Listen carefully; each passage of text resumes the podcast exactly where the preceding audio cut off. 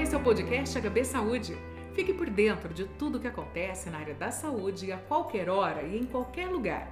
O tema de hoje é trombofilia. Como descobrir se eu tenho predisposição para a doença?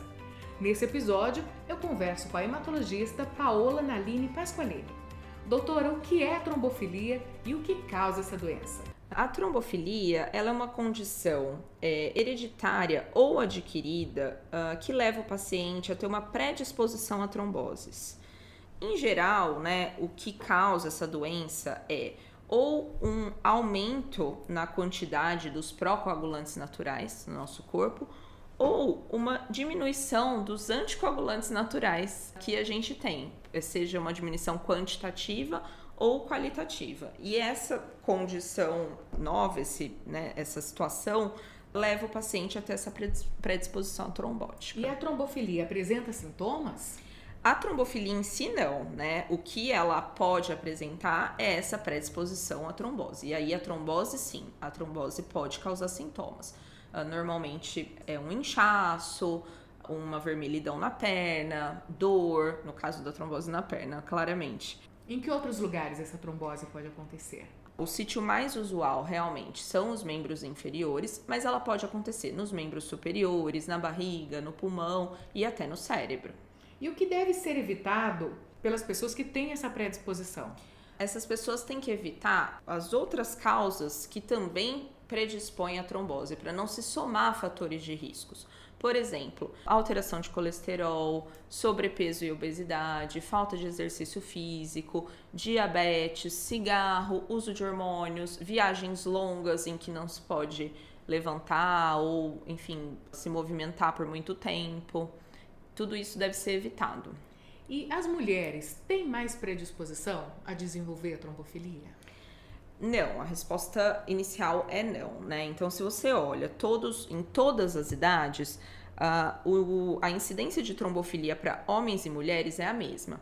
Só que se você separar né, um, sub, um subgrupo da idade entre 20 e 40 anos, as mulheres nessa faixa etária têm mais predisposição.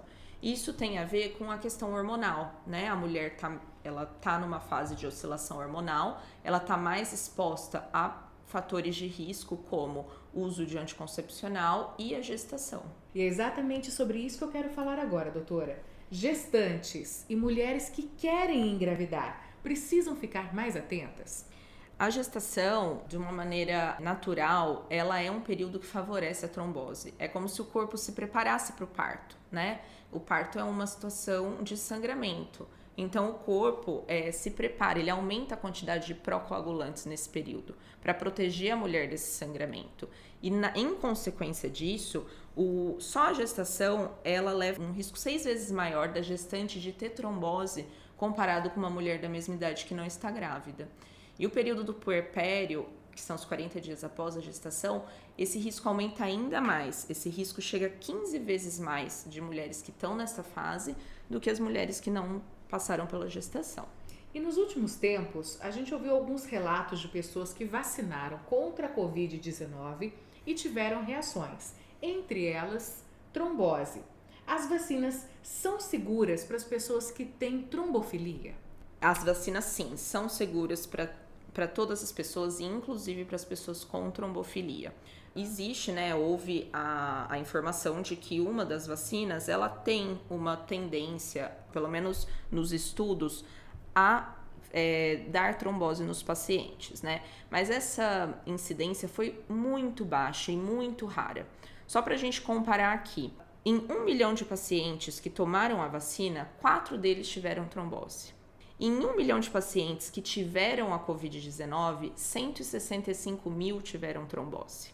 Então, a gente é, ainda insiste para que a pessoa é, tome a vacina e não tenha medo da trombose, porque a, o risco de se ter trombose com a Covid-19 é muito maior do que se ter trombose tomando a vacina. E doutora, depois de diagnosticado o problema, como é feito o tratamento da doença? O tratamento é feito primeiro uh, informando pacientes, o paciente sobre os outros fatores de risco que podem, é, somados à trombofilia, levar esse paciente a ter trombose, como os que eu citei, de cigarro, viagens longas, sobrepeso, dislipidemia.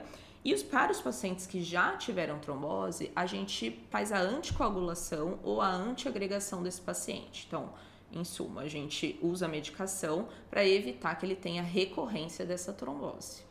Em caso de qualquer dúvida, sempre procure um especialista, né, doutora? Procure o seu médico. Sim, sem dúvida. Uh, no caso de suspeita de trombofilia, de alguma trombose anormal, não esperada, sem causa definida, procure o hematologista. Muito obrigada pelas informações. Você ouviu o podcast HB Saúde, sempre trazendo notícias, informações e novidades sobre a área da saúde nas plataformas de streaming como Spotify, Deezer, YouTube e no site HB Saúde. Nos aplicativos você segue a gente e assim não perde nenhum episódio. Até o próximo!